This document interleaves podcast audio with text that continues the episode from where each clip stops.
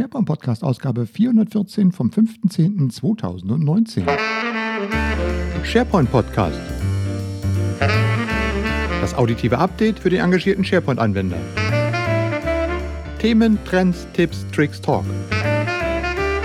Am Mikrofon Michael Greth. Ja, zuverlässig wie fast jede Woche. Herzlich willkommen zur 414. Ausgabe des SharePoint Podcasts. Ihr seht mein Bemühen um eine höhere Schlagzahl bei den Ausgaben scheint sich zu bewahrheiten. Es ist ja schon die zweite Ausgabe innerhalb von zehn Tagen und die dritte innerhalb von fünf Wochen. Wow, da bin ich ja richtig gut drauf. Ja, es macht auch wieder richtig Spaß. Ich habe jetzt alles wieder hier im Setup rausgebügelt.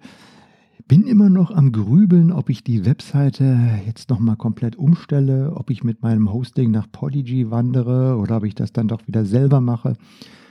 Ja, und äh, nebenher gibt es noch so viel, was im Rahmen von Videoprojekten zu machen ist.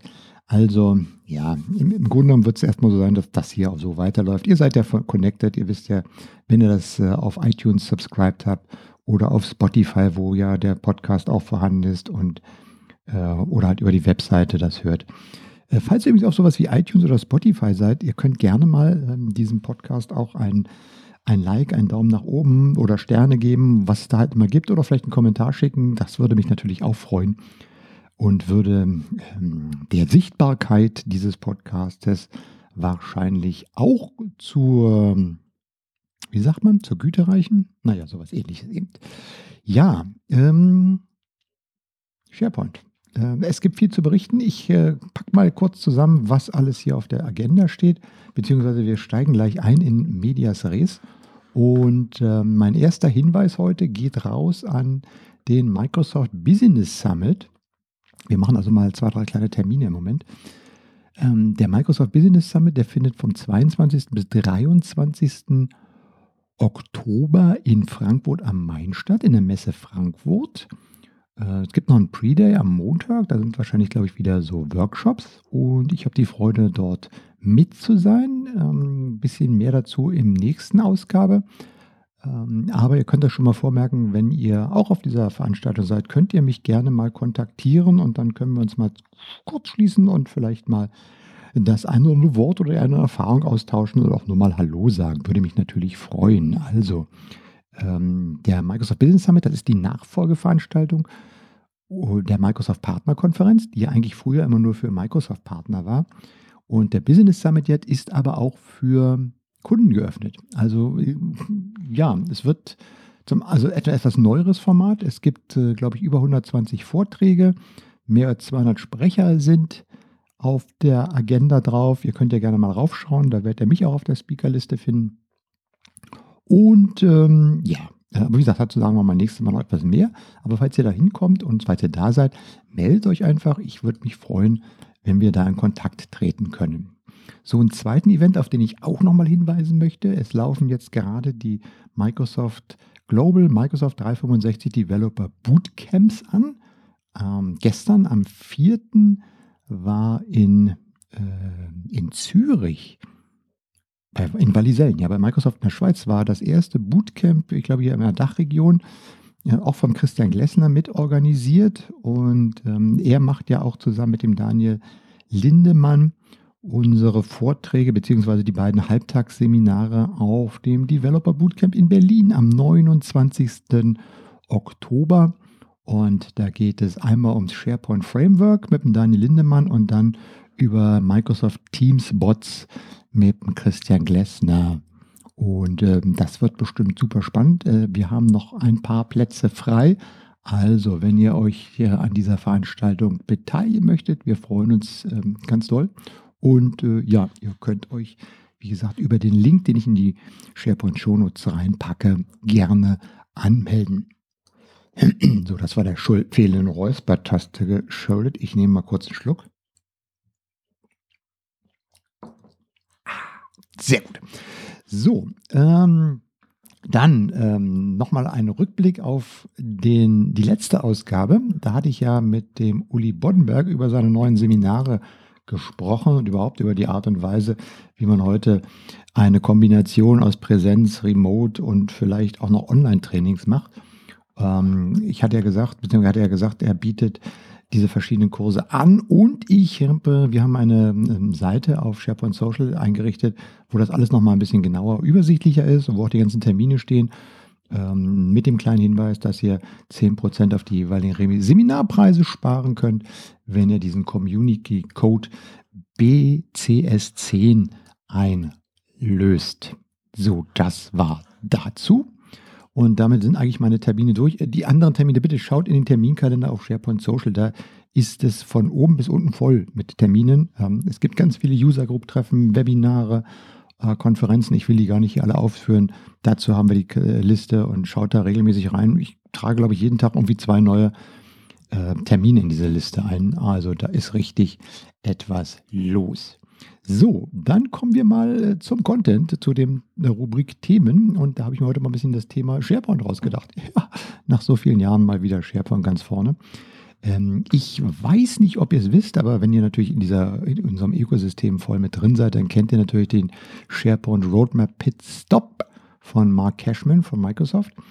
Ähm, es gibt ja ich, diese Intrazone Webcast, den auch Mark Cashman mit dem Chris McNulty eigentlich jeden Monat einmal rausbringt. Und dazu gibt es dann immer noch den Roadmaps Pitstop. Also in der Intranet Zone geht es einfach immer um Themen rund um SharePoint, äh, Intranet und allem drum und dran. In der ähm, Roadmap Pitstop, da geht es nochmal kurz darum, aufzuzeigen, was war eigentlich im September los und äh, nochmal die Highlights zu ähm, hervorzuheben. Ähm, empfehle ich gerne, das mal auch in die Podcast-Liste zu abonnieren. Da brauche ich das hier nicht zu wiederholen. Habt ihr alles mit drin. Kurz und knapp für euch als Hinweis. Ähm, einmal ist in der aktuellen Ausgabe jetzt im September drin der Hinweis auf das Page Diagnostics Tool für SharePoint. Ich glaube, das hatten wir in der letzten Folge schon erwähnt. Also das Tool, mit dem man die Ladegeschwindigkeit oder die Ladequalität seiner Seiten betrachten kann und entsprechende Hinweise kriegt, was man vielleicht verbessern kann.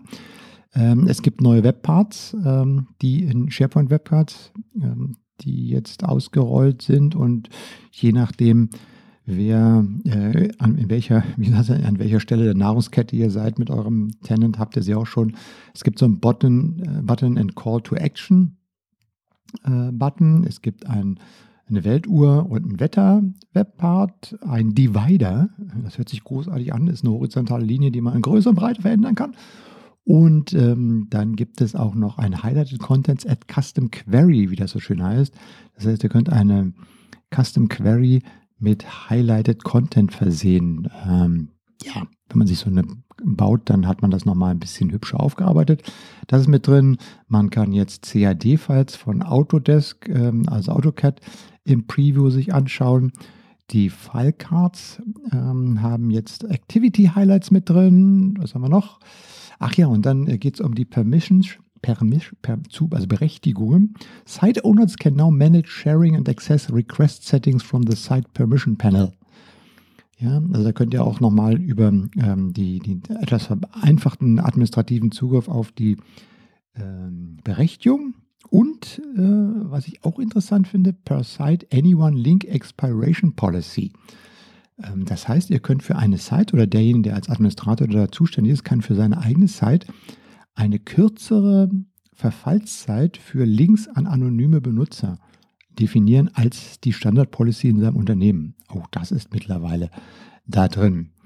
So, das, äh, genau, und dann äh, last but not least steht aber noch Power Up SharePoint with Yammer mit ähm, den Webparts, Yammer Conversations, Yammer Highlights, Yammer Classic ähm, sind mit dabei.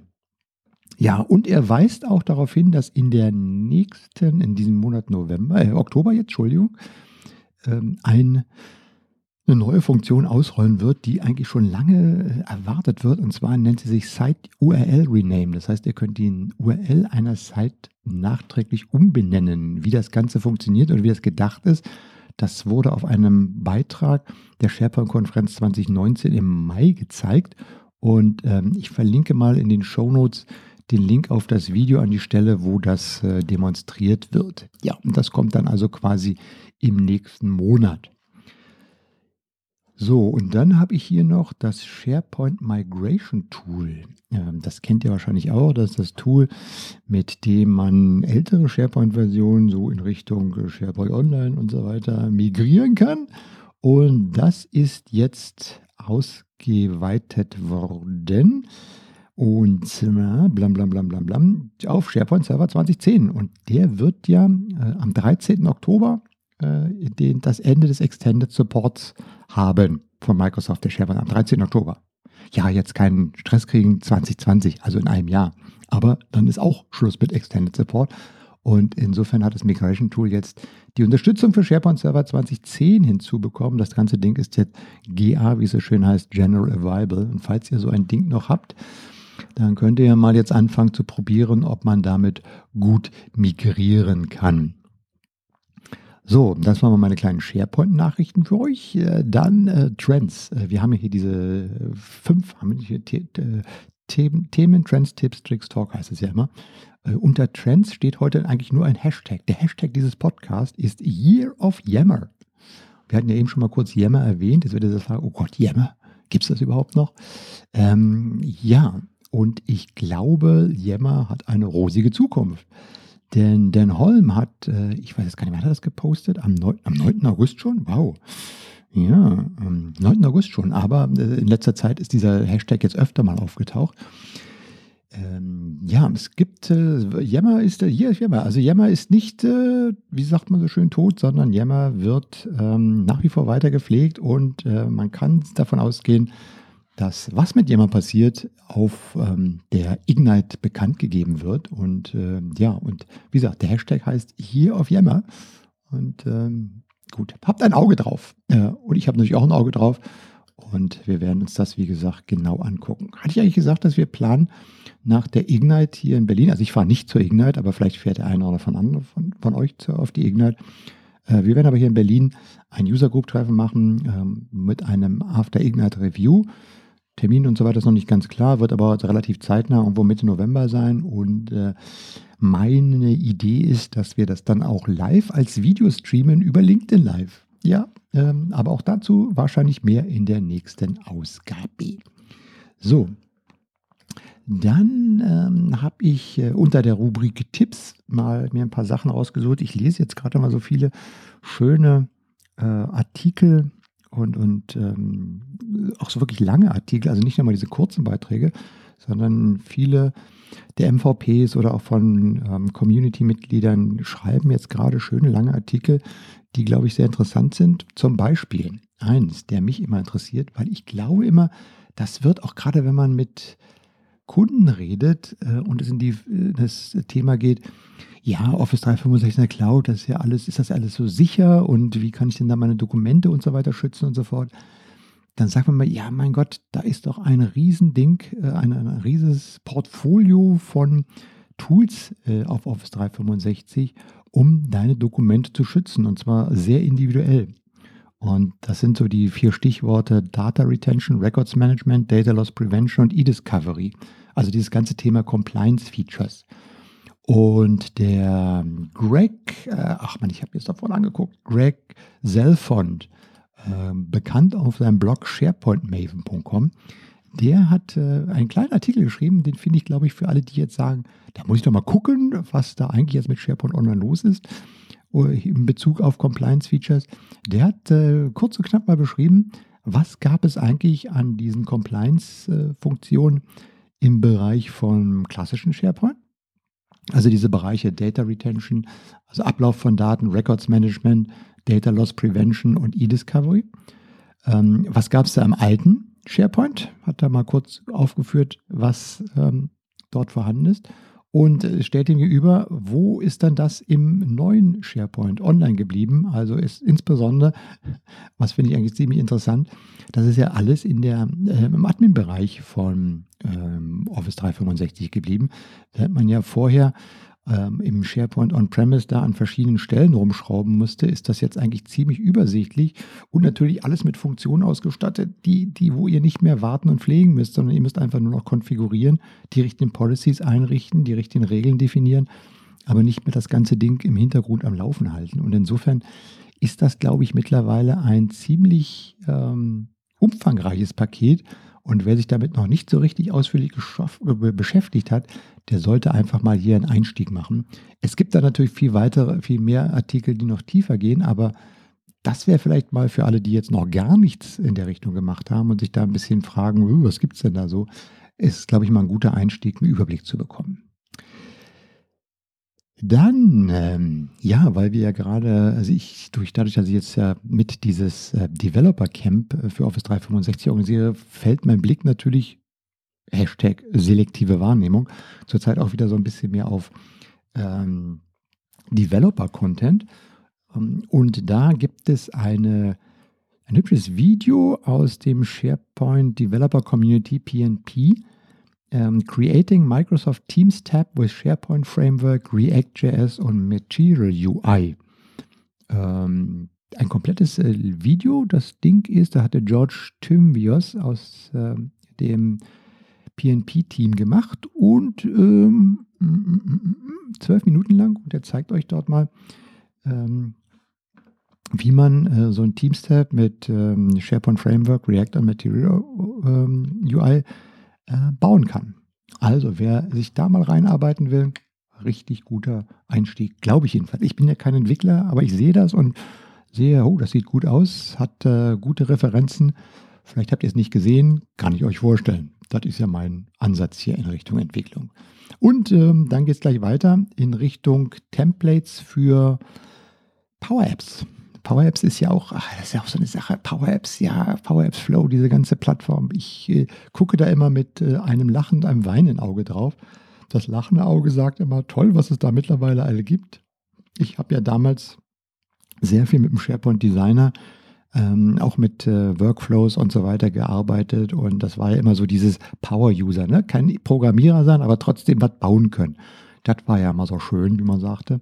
Jetzt mit Power Apps und, äh, und Flow ist das natürlich alles auf ein ganz anderes Level gehoben, worden. Und ich gucke da immer hin und sage, ja, eigentlich müsste ich mich auch mit beschäftigen, aber ich habe keine Zeit und das ist ja auch nicht meine, meine Kernaufgabe. Und trotzdem sehe ich immer, was passiert. Und so habe ich gesehen, dass jetzt äh, von Microsoft hm, das Employee Experience Starter Kit veröffentlicht worden ist. Und zwar sind das eine Reihe von Vorlagen, die Microsoft basierend auf der Microsoft Thrive Apps. Und ich glaube, dieses Thrive, das war, glaube ich, eine Microsoft interne Veranstaltung. Und dazu haben die halt so ein paar ähm, Lösungen gebaut, um so eine Konferenz ähm, zu unterstützen. Da gibt es ein Employee Hub, eine MyConference, Kudos, People und Time Away.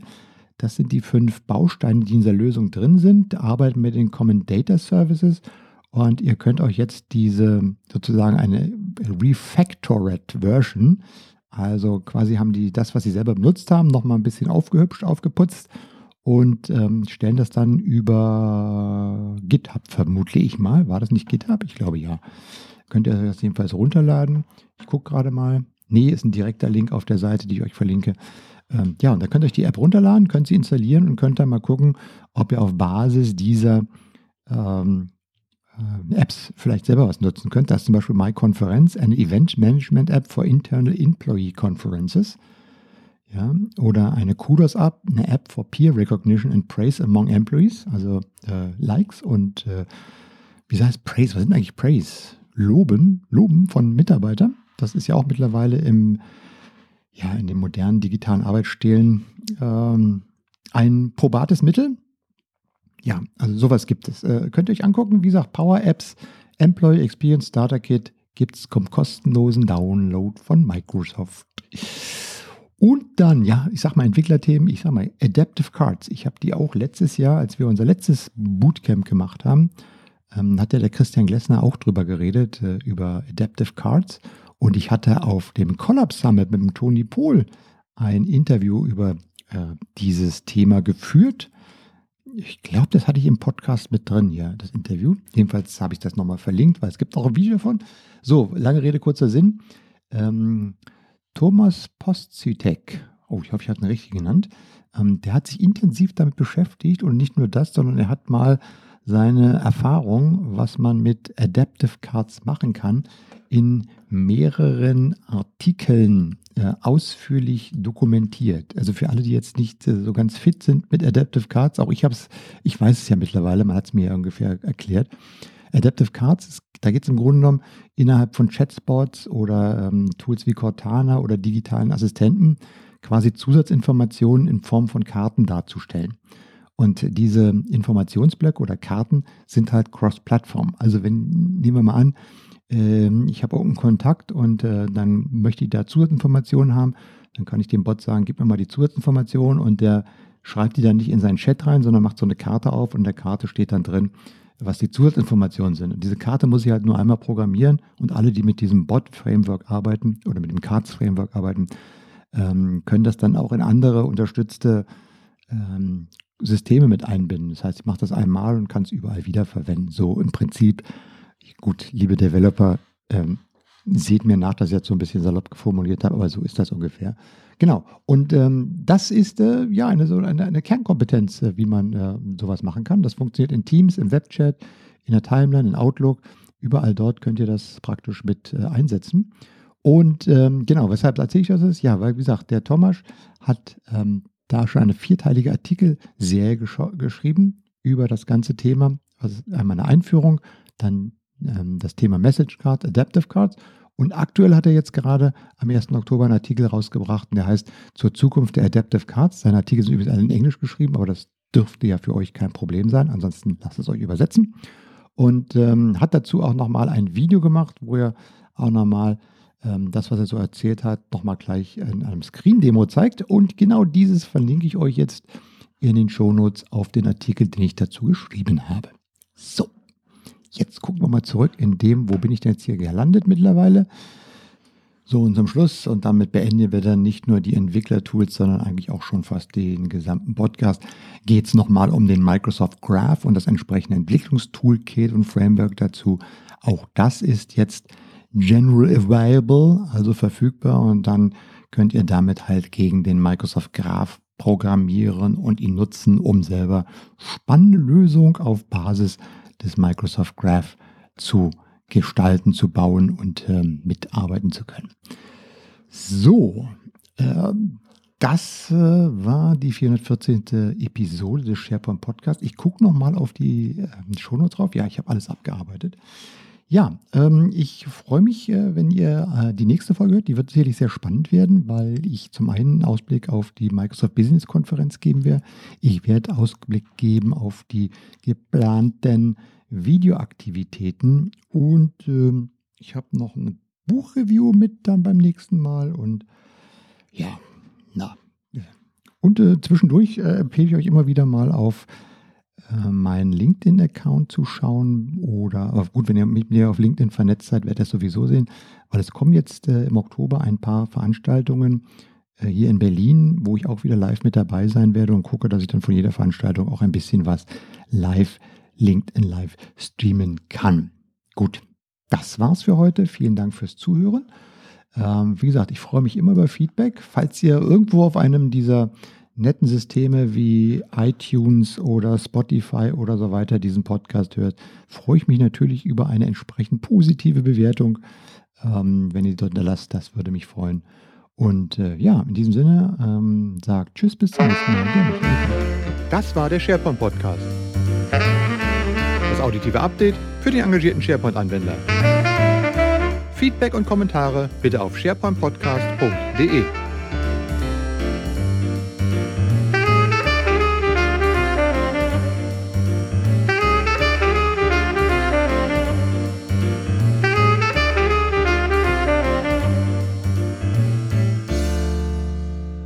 Auf was? Ach, auf Wiedersehen, ja.